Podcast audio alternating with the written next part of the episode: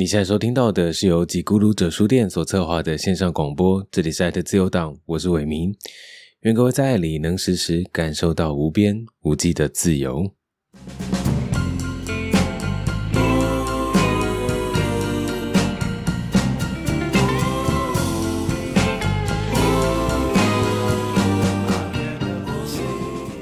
现代的我们过着追求效率、随时都在跟时间赛跑的生活，一切都变得快速又便利。你所想获得的一切，在相当短的时间之内就能够显化。我们究竟拿这样的时间差换取了什么，或者牺牲了什么？在科技飞快的向前奔去的这一开始，有人在一张照片前面驻足，并且思考：我们终于能够使眼睛所见的一切留存下来，甚至。还能够跟我们的记忆做比对。这个人是罗兰·巴特，他生前的最后一本作品被列为摄影经典的必读作品，而他的《恋人絮》则是在许多的领域当中都能够看见蜕变自此的作品。究竟在什么样的时刻里，罗兰·巴特开始了他的自言自语，并且为什么在这么多年之后，还有的人愿意认真聆听呢？我们今天要说的就是罗兰·巴特的《明示》。摄影札记，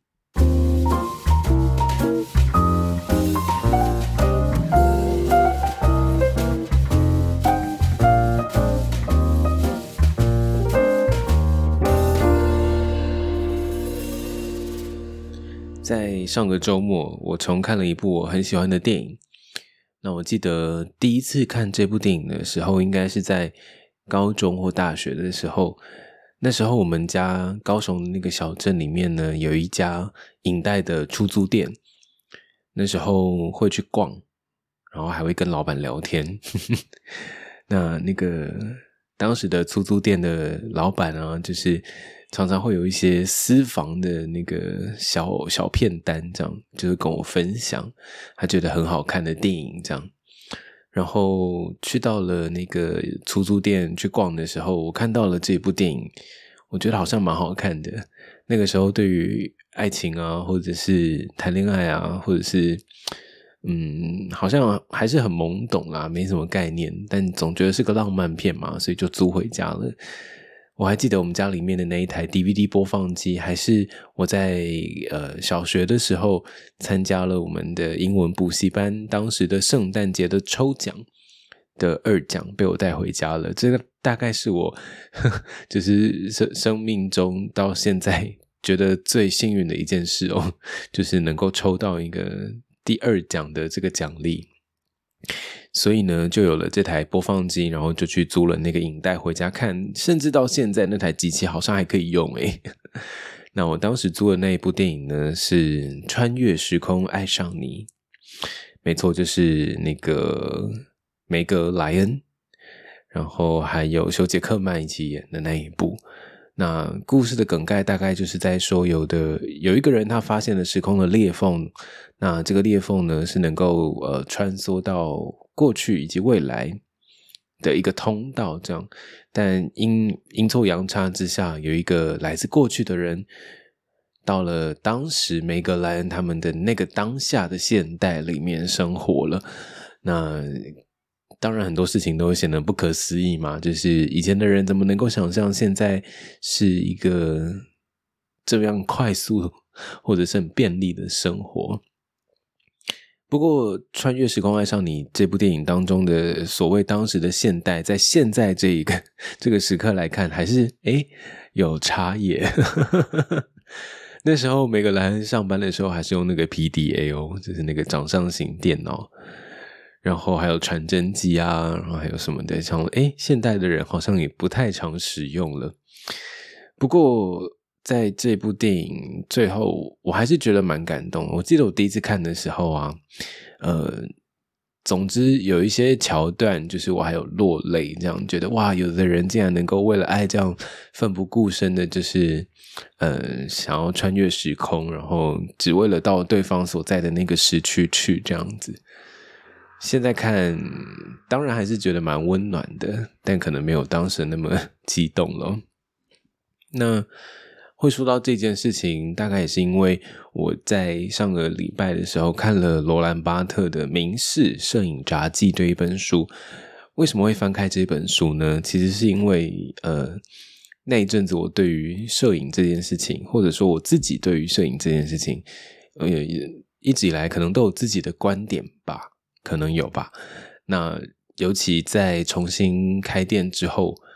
每天都会遇到形形色色的人，然后哇，各种你可能意想不到的状况都会发生。嗯，常常当然还是回过头来检讨自己，就是有没有什么地方没有说清楚啊、写清楚这样。不过后来还是觉得，嗯，可能这也不是一时就能够说清楚的事。嗯，但总之呢，就是现在大家可能就会是人手一台手机啊，随时就可以拍照这样，所以。这件事情变得非常的方便，然后非常的快速，所以那时候翻了《摄影札记》就《明示》这一本书的时候，嗯，大概也是想要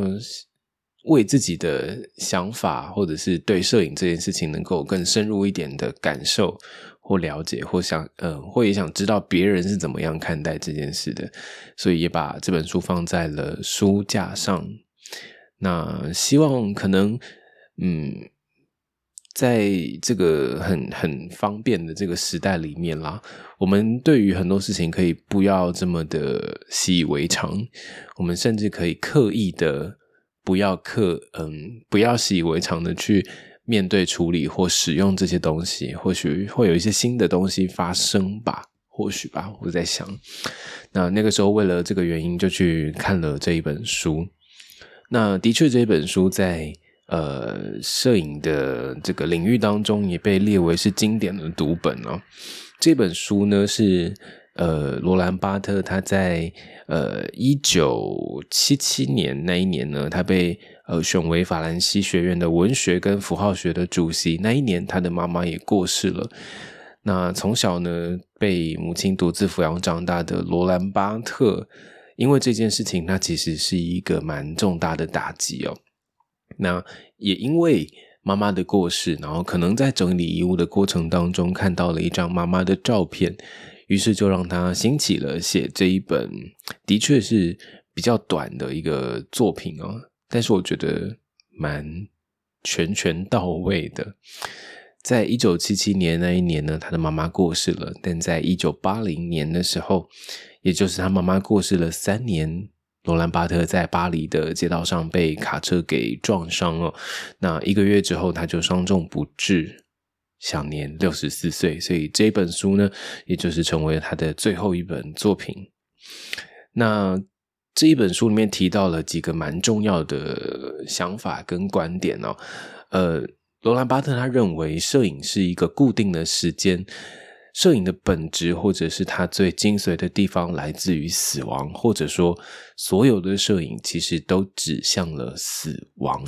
因为摄影的在那个当下那个瞬间，它被凝固在那里面，呃，它是一个静止的照片。相对于我们现在在看的这些电影啊，或者是流动的影片来看的话，嗯，虽然影片让我们重新睁开眼睛，就是不同画面的这个处境。相较之下，把时间停止的照片，他认为是更需要一点时间去感受、去进入的，所以它是一个更有深度的一个媒介。那它记录了某一个我们没有办法再重新复制的那个当下，无论在照片的当下，或者是在未来，其实它都暗示着某一种死亡的嗯必然性。那。曾经在这段呃这本书里面有一段，他在提到的是，呃，如果我们自己，他他把摄影的关系分成了三个，就是呃看照片的人、拍摄者跟被拍的人这样。那当我们自己在面对镜头的时候呢？我们常常其实也的确是这样哦，就是当有人说“哎，来拍照，来拍照啊”，但是当你真的在镜头前面的时候，你其实是在掩饰，你其实是在模拟，你想要展现一个可能比较好看的一个自己，所以我们竟然在那个当下不停的在模仿我们自己，好像会有一种不太真实的感觉，甚至是有一种诈骗感发现哦。那。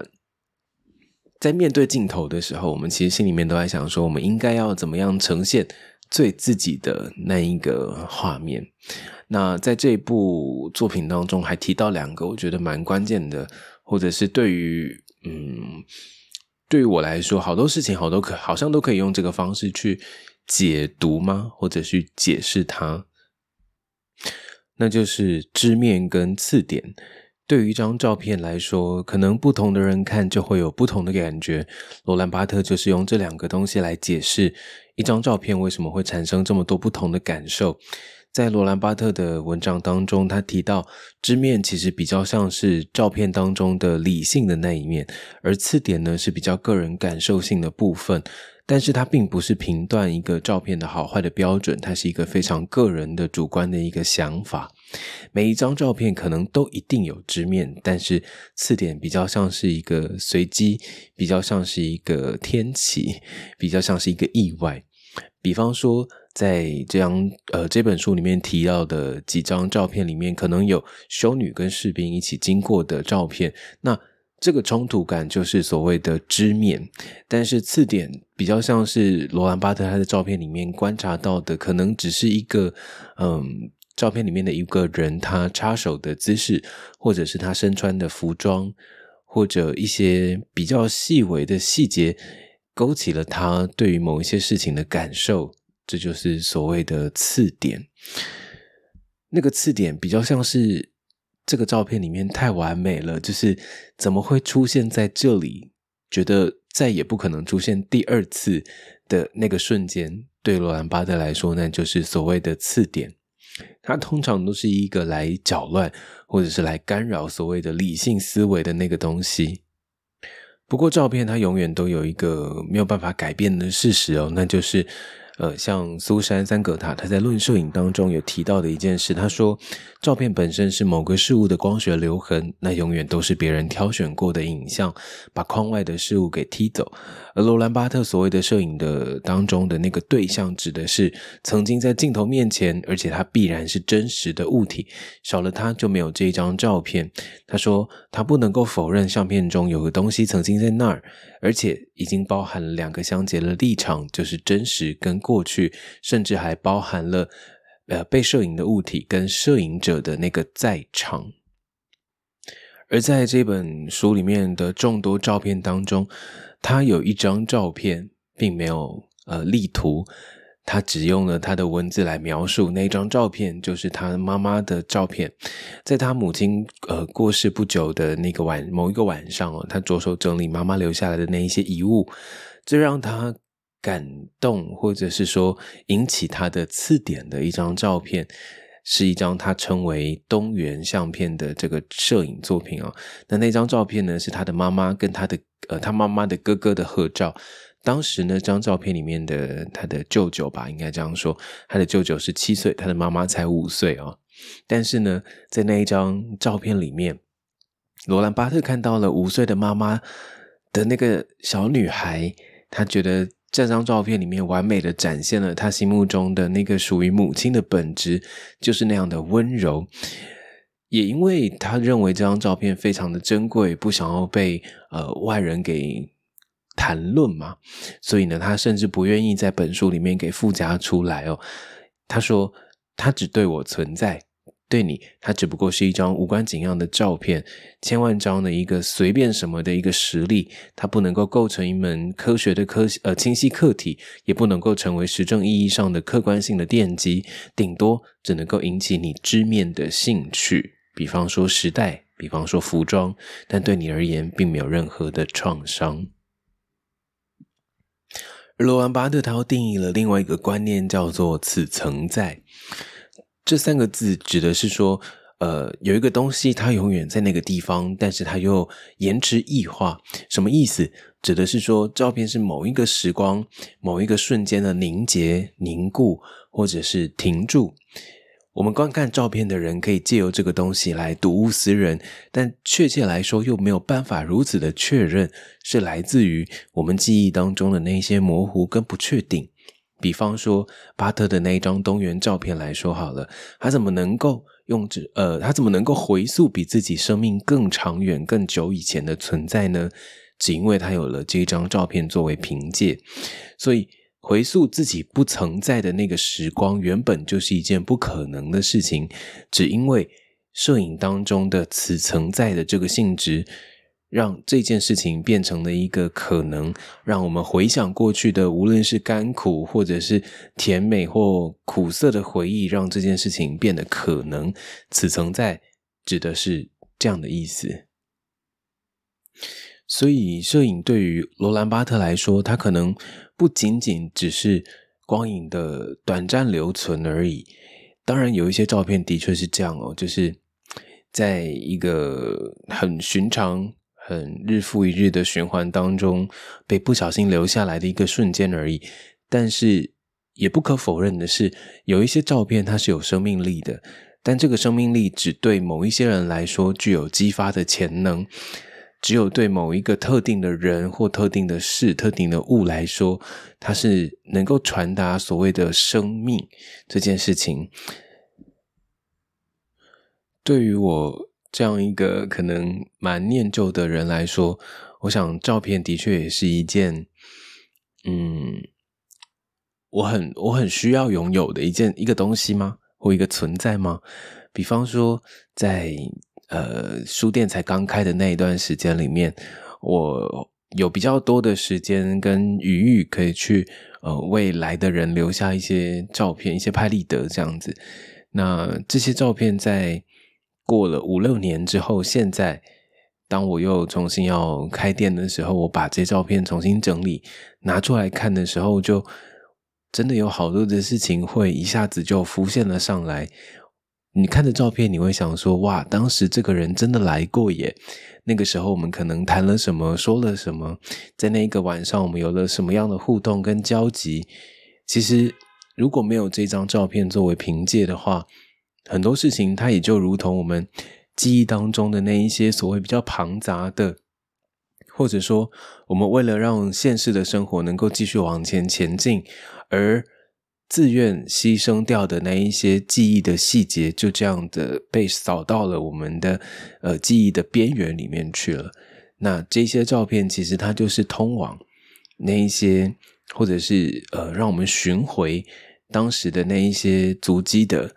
嗯，一个方式，所以我想现在的人有很多，呃，或者说很便利的方式可以拍照吧。就拿可能在店里面会觉得这地方真的嗯很美啊或什么的，可是我常常在想，一张照片至于你，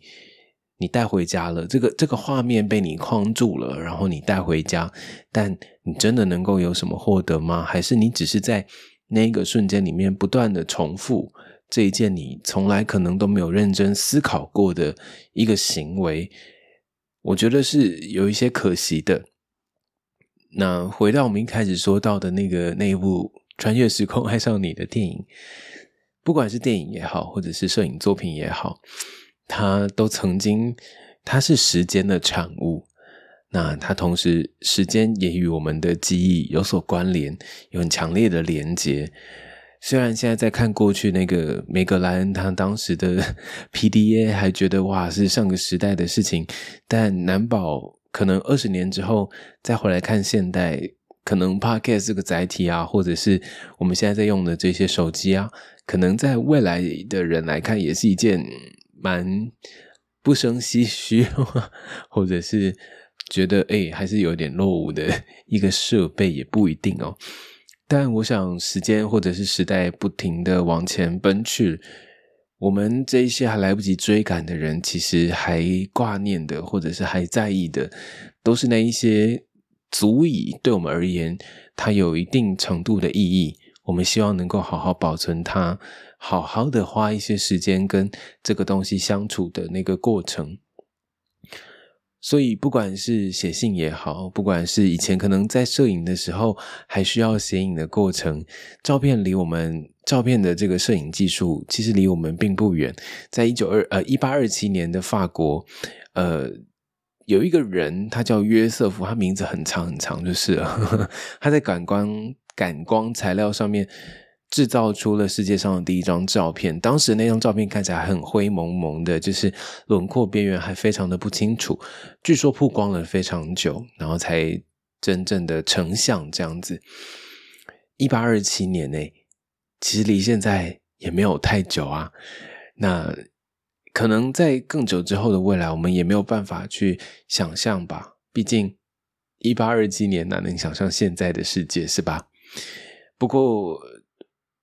在这几次可能跟朋友的讨论啊，或者是跟一些人的交流的过程当中，我发现只要一件事情它包含了所谓的人这件事。只要他有人文的精神，只要他有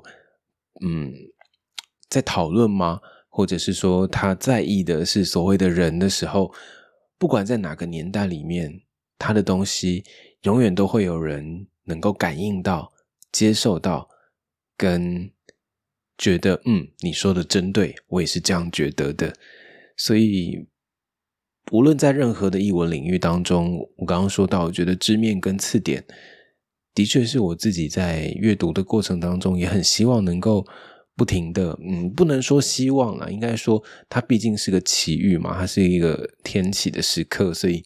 我只能够保持开放的去，呃，在这个过程当中，嗯，保持警觉，保持敏锐，然后可能，嗯，一个意外，一个偶然，我就会被一个刺点给击中，在那个当下，我可能需要花一些时间。然后慢慢的品味它跟那个字典相处。他说字典可能是没有礼貌的，那字典也有可能是很直接的。在那个时候，我想不管是什么样的品质，我都蛮庆幸能够拥有那一个时刻，让我跟自己的记忆好好的再相处久一点。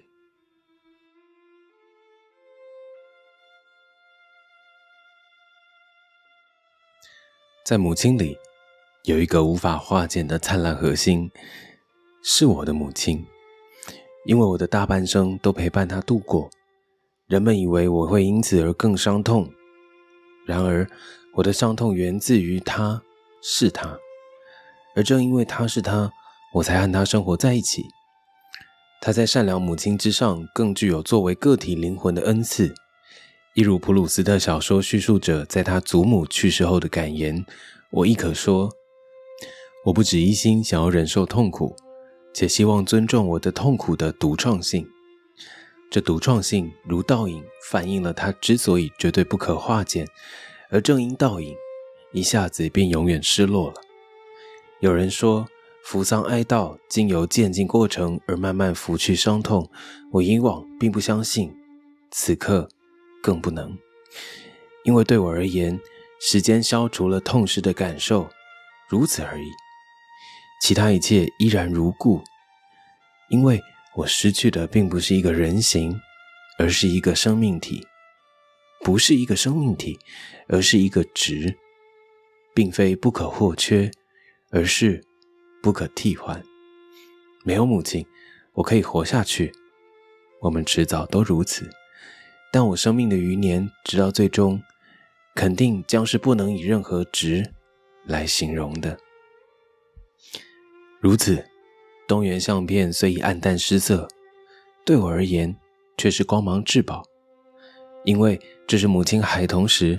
从她的头发、皮肤、衣服、眼神，在那一天散发出的珍贵光线。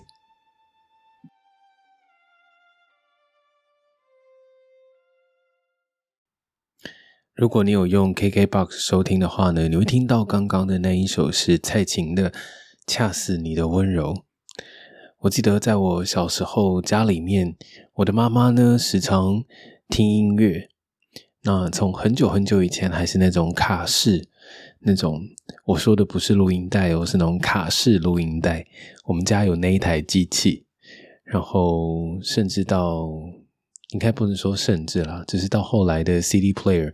妈妈也都呃有在用这样，她现在房间里面应该也还有一台，就是能够听录音带的，然后也能够听 CD 跟广播的那种播放器。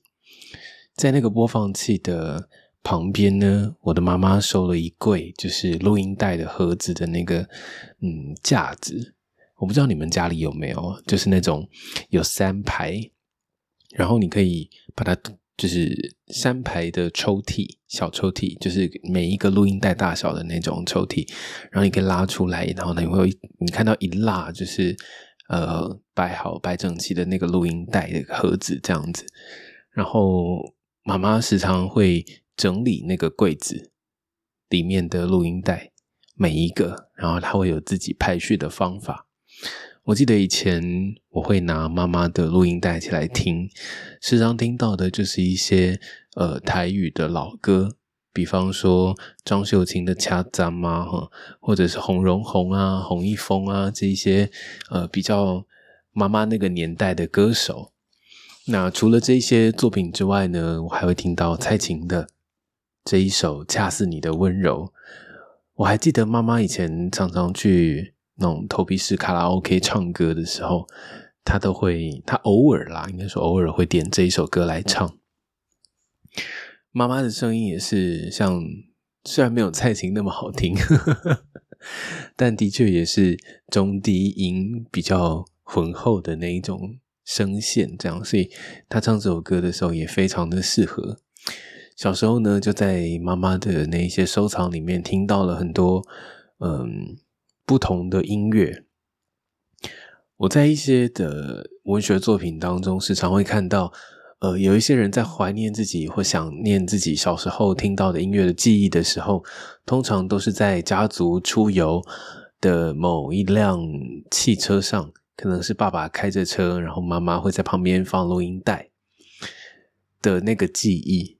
然后就会在车上听到爸妈他们可能会跟着一起唱和啊，长长的那一个旅途的过程当中，就会有这些声音的陪伴，所以那些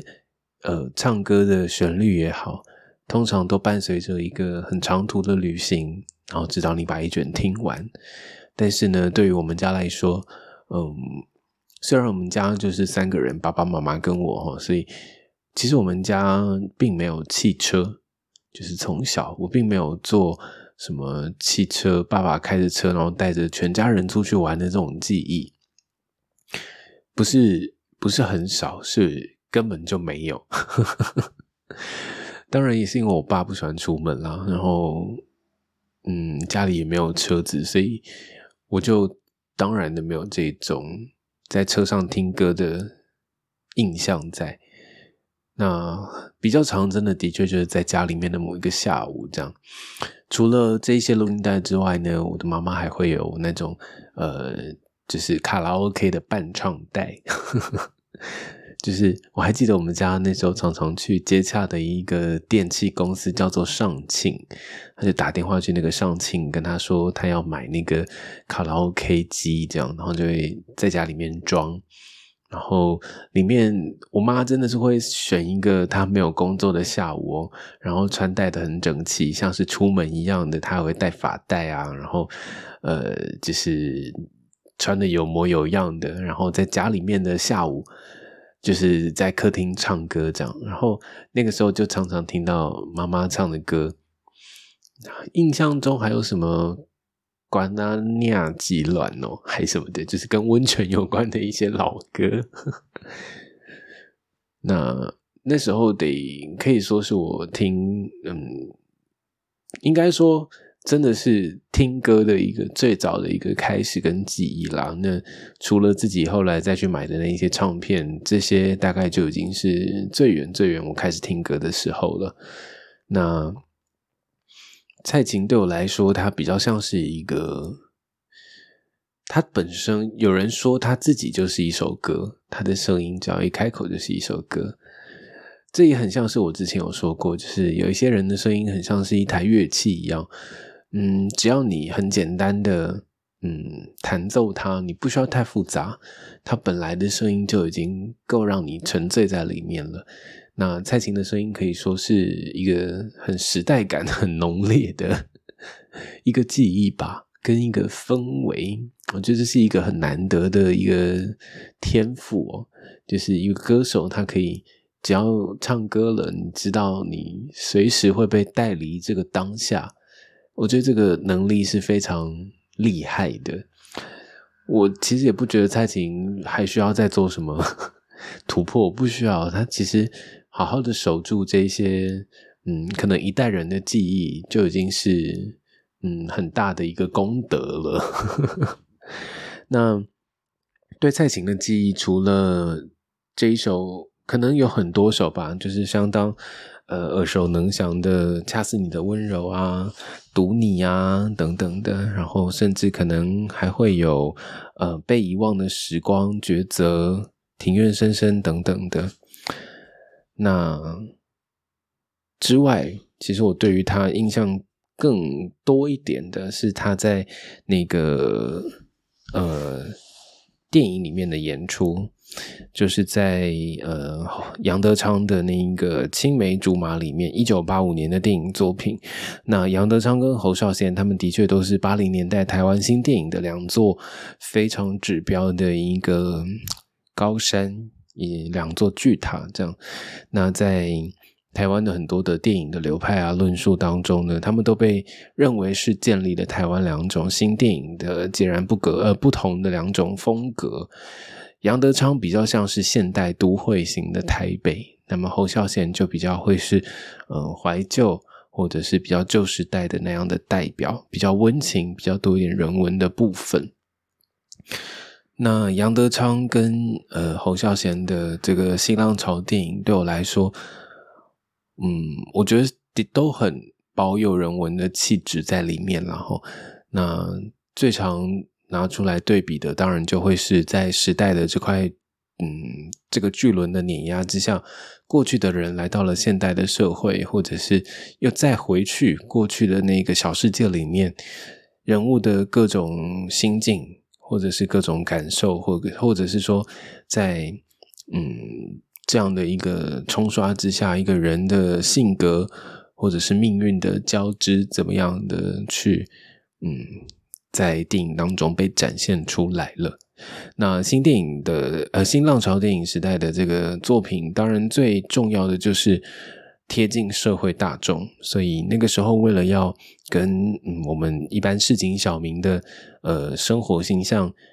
比较贴近一些，所以大概都会选用一些比较素人的嗯演员，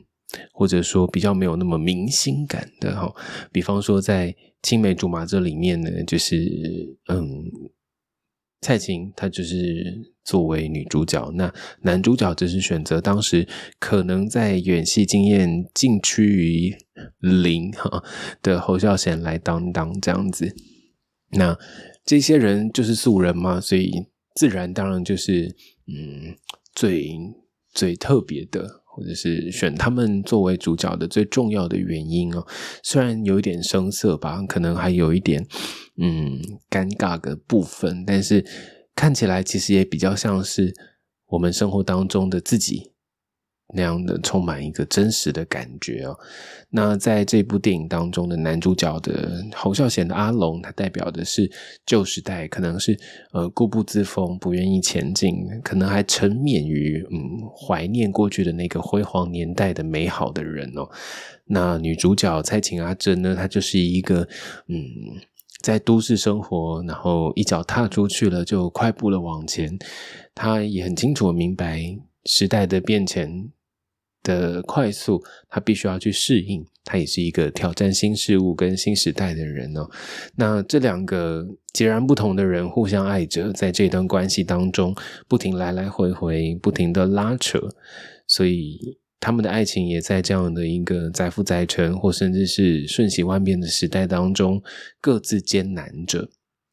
当然，一部电影没有办法代表完整的台湾历史哦，但是他们也的确很完整的保留了可能在某一个年代里面的台湾。对我们来说，在三十几年过后，一九八五这样是三十几年吗？对，我想很多很多事情还是没有太大的改变吧，但是。那也是在你回头去看了那一个年代的电影的时候，你会有的一个唏嘘感，就是对啊，的确，这个新旧的，或者是嗯僻静跟忙碌，我们人究竟最终极想要追求的东西是什么？我想是不管在哪一个年代里面，每一个人都有可能会遇到的一件事情。每一次在看这一些作品的时候，其实心里面，嗯，比较多的还是蛮感谢的。我也不知道在感谢什么，但是就是会觉得哇，怎么会有人能够这么将他自己可能生命底层的那些经验，然后想要用自己所擅长或者是想要选择的那一些说故事的方式，让他被保留下来，然后我们才那么幸运的能够在。之后看到这些东西，那我们刚刚有听到，嗯，有说到罗兰巴特他的那一本名士，然后也有说到蔡琴的他的声音里面的那个时代感，包括了他后来在杨德昌电影当中所饰演的那位阿珍。我想电影也好，摄影也好，音乐也好，好像每一集啊，或者是每一个。嗯，主题说到最后都会是这个结论。我觉得人在艺术领域当中的这一些成就也好，或者是不断的想要嗯追求一些呃嗯不同的东西也好，只要是跟人有关的，它通常对我而言就是足够隽永的，足够被反复提起、反复聆听的一件事情。我常常在想。这世界上的故事已经这么多了，但还是有人能够说出不同的东西。这真的是来自于人这样一个很神奇的物种吗？就是它是一个很多面向的，它在不同时代里面可能会有不同的呈现，但是在不同的时代里，人还是会有相同的，比方说疏离感，或者是沉湎于过去的那一种单溺，或甚至是。嗯，不想要停留在此时此刻，一直往前奔去的追求跟渴望，这一些，不管是任何状态里面，我们可能都扮演了这个时代里面的某一个小小的部分。那我也觉得啦，就是在这些不停不同的媒材底下，我们自己还是可以选择，我们想要做一个怎样怎样的人。那对我来说。我觉得我大概就是一个很喜欢或者是很想要活在过去的一个人吧。我自己觉得，甚至觉得这样的自己好像蛮可爱的嘛。就是喜欢这些老东西，这样。虽然呢，嗯，我觉得过去的时代当然会有过去的政治的背景。跟意图，但现代的我们不一定需要完全认同那样的过去，但是知道，然后在现在的此刻做出选择，我想是我们在这个很自由的年代里面的一个特权。嗯，不能说特权，应该说，嗯，一种生而为来的权利，只是被我们重新找回来了。如果你用 KKBOX 收听的话，你会听到下一首歌是蔡琴的。请假装你会舍不得我。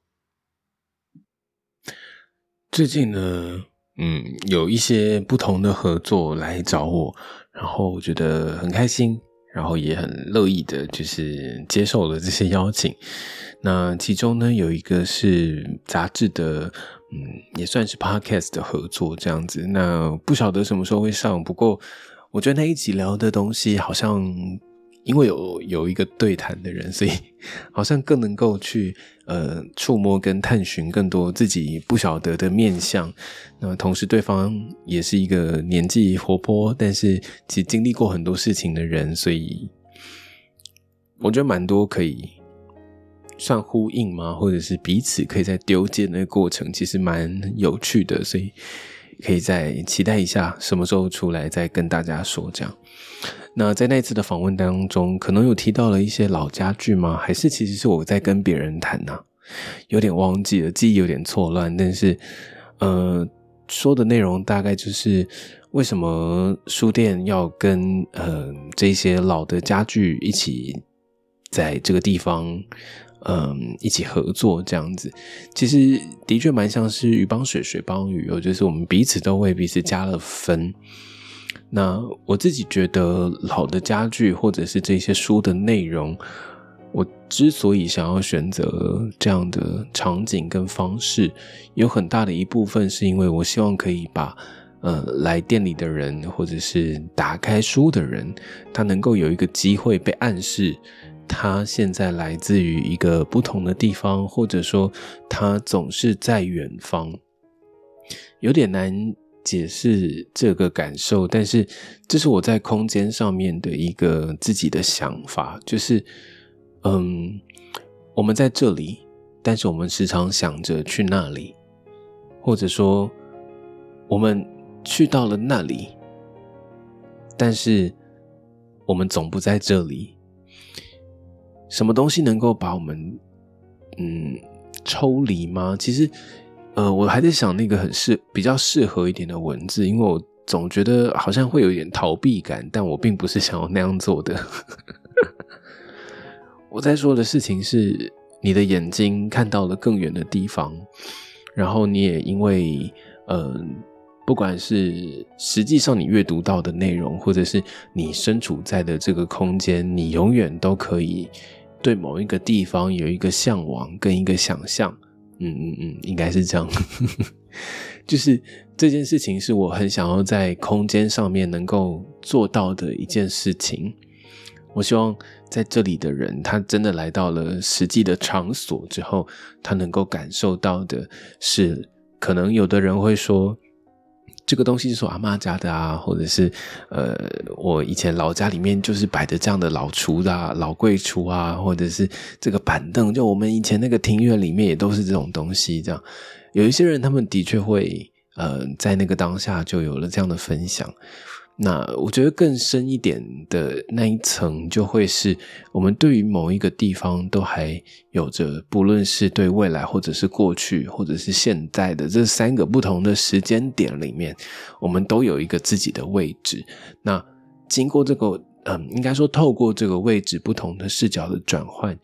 我们其实是会有一些心得发生的。会有些心得产生的。那这个东西不仅是环境能够带给你，其实阅读这件事情，它是一个更直接，或者它是一个更广阔的，它是更没有边际的一个想象。那这件事情就是我希望在实体跟书籍里面都能够做到的一个能力吗？或者是一个带给来这边的人的一个体验吧。嗯，应该说是一种体验，所以就选择了嗯有一点年纪的老家具，而且是呃民国台湾的那一种比较早期的东西，所以很荣幸的可以跟中信民意的姐姐一起合作这样。那这几天三月其实已经快结束了，所以书店也已经开了一个月。那有很多的人可能透过不同的方式来到了书店的现场，然后跟我有了一些交流。那慢慢慢慢的呢，我也好像嗯开始找回了以前的那个嗯开所谓开书店的肌肉。有些东西可能不用了，就会慢慢退慢慢退化嘛。那现在就是比较能够抓回，也不能说比较能够，就是渐渐的啦，在找那个感觉回来这样。比方说，开始有人会说：“哎，你的字很好看。”这样，那我就会开启一个隐藏的服务。那当然，这个服务还是呃，就是要收有有价的服务。然后，嗯，就是我把以前的那个奥修的牌组再拿回来了。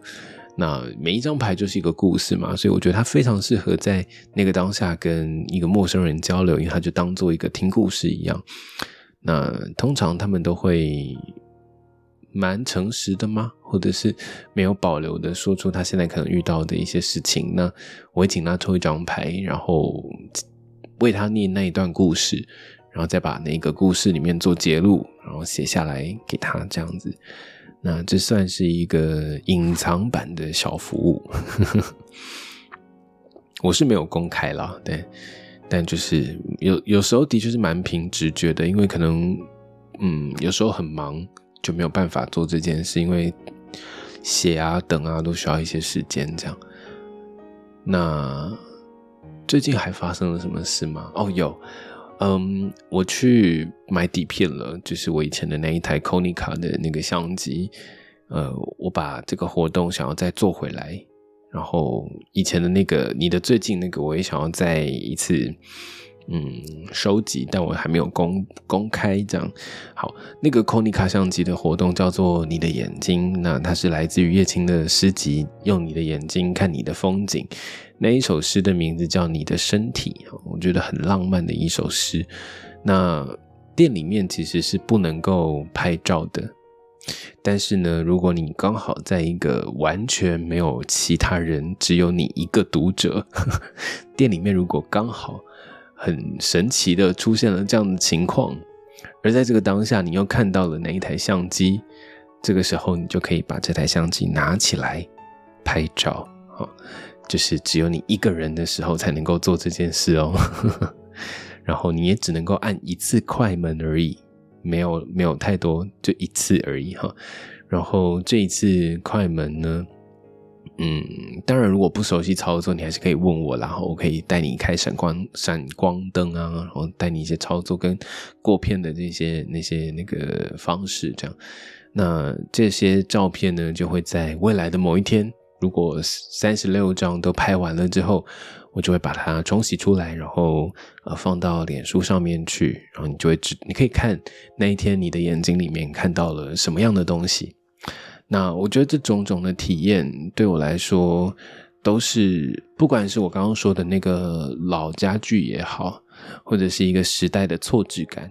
或者是这一些嗯为你书写啊，然后为你说一段话，然后让你带。嗯，一张卡片回去，或者是你的眼睛，这种种的这些活动，其实都是我觉得只有在实体书店里面才能够做到的一件事。呃，应该说很多事。然后这也是我肯定，或者说我现在认为，就是实体书店之所以重要，或者说不能说实体书店啊，应该说实体的空间是一件很重要的一件事情，来自于它可以有各种不同的体验是。你在网络上面所没有办法取代的，嗯，所以这也就坚持了我想要做这件事情的，嗯，一些念头。这样，那最后最后呢，要跟大家说，就是呃，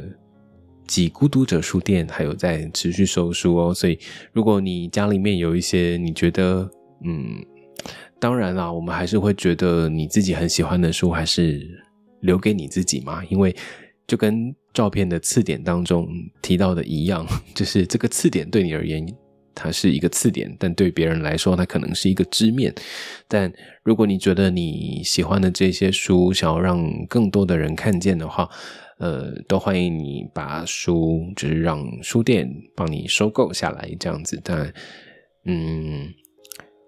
很。无独有偶，还想了一下那成语怎么说？书店已经收到了三本恋人絮语，好，所以 大家都不想再听那一些恋人们拉里拉扎的声音了吗？那可能也代表我们阅读品味蛮相似的吧，哈，所以嗯，我还期待有一些书可以有一点嗯，有点扎实嘛，或有点经典，或有点厚度嘛，或者是。很精致吗？我不晓得。但无论如何，如果你有书想要让售的话，你都可以跟书店联络这样子。那运费是由书店负担喽，不用担心。我想一下还有什么要说。第三季的《爱的自由党》现在还在很卡，因为适逢就是开书店这件事情，所以有很多事情还没有办法想得很清楚，所以我还没有开始做。不过呃。嗯，好，我会加油的。嗯，还有什么事吗？好吧，应该没有了。那最后最后，还是真的很谢谢每一位收听的人。如果你也愿意支持爱的自由党广播的话，也欢迎你用小额赞助的方式。OK，那我们就下周再见喽。